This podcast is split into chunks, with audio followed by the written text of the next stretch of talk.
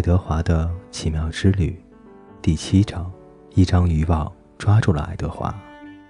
爱德华对自己说：“阿比林一定会来找他的。”他以为这就像是在等阿比林放学回家一样。他可以假装是坐在埃及街上那所房子的餐厅里，等长指针直到十二，短指针直到三。如果他的怀表还在就好了，那样。时间会更精确，不过没关系，他很快就会回来的。很快，几个小时过去了，几天过去了，接着几个星期过去了，几个月过去了。阿比林没有来，因为没有什么更好的事情可以做。爱德华开始思考，他想起了关于星星的事。他还记得从他卧室的窗子望出去。那些星星是什么样子？是什么让他们如此炫耀夺目？他很好奇，即使在他看不到的地方，他们依然闪着光芒。他想，在我的一生中，还从来没有比现在这样离星星更远。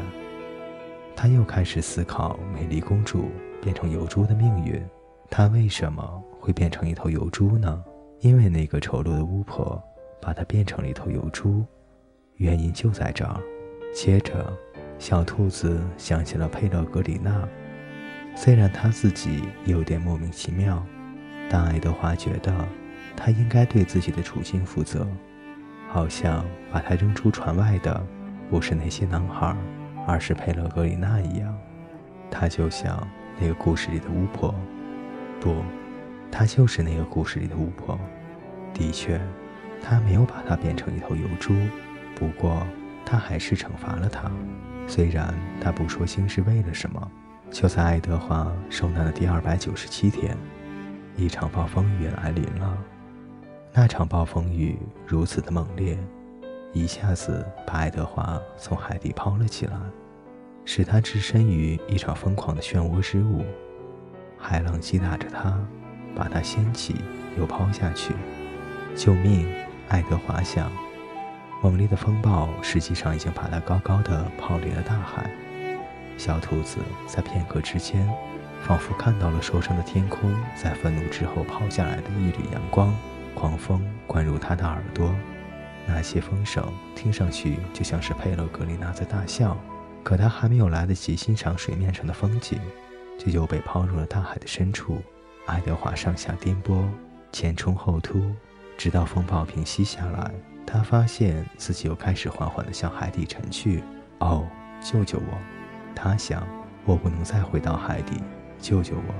但他依旧在下沉，下沉，下沉。突然，一张又大又宽的渔网张开，抓住了小兔子。渔网把爱德华越拉越高，直到刺眼的阳光让他一下子难以适应。他又回到了人间，躺在一条船的甲板上。四周都是雨，啊，这是什么？一个声音说道。嗯，不是雨。另一个声音说道。肯定不是。灿烂的阳光让爱德华很难看清东西。终于，从阳光里现出模糊的人影，接着出现了两张面孔。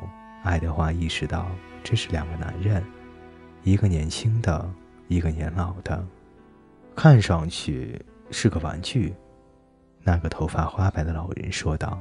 他弯下腰，把爱德华拿了起来，抓着他的两只前爪，端详着他。嗯，我看是一只兔子，它还长着胡子呢，还长着兔子的耳朵，至少形状看起来很像。哦，是的，肯定是一只玩具兔子。那个年轻人说着，便转身而去。我要把它带回去给内里。让他把它修好，送给一个孩子。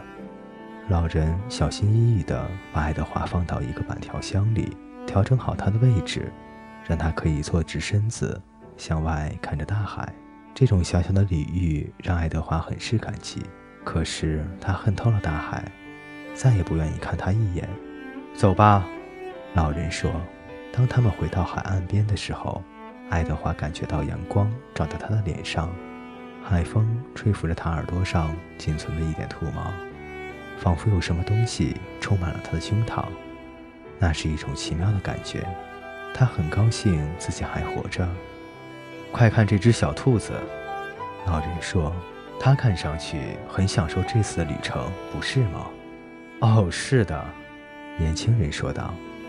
事实上，爱德华·图雷恩重新回到生活中来，非常非常的高兴。这时候，就算有人用他来称呼他，他也不会生气。第七章播讲完毕。欢迎您的继续收听。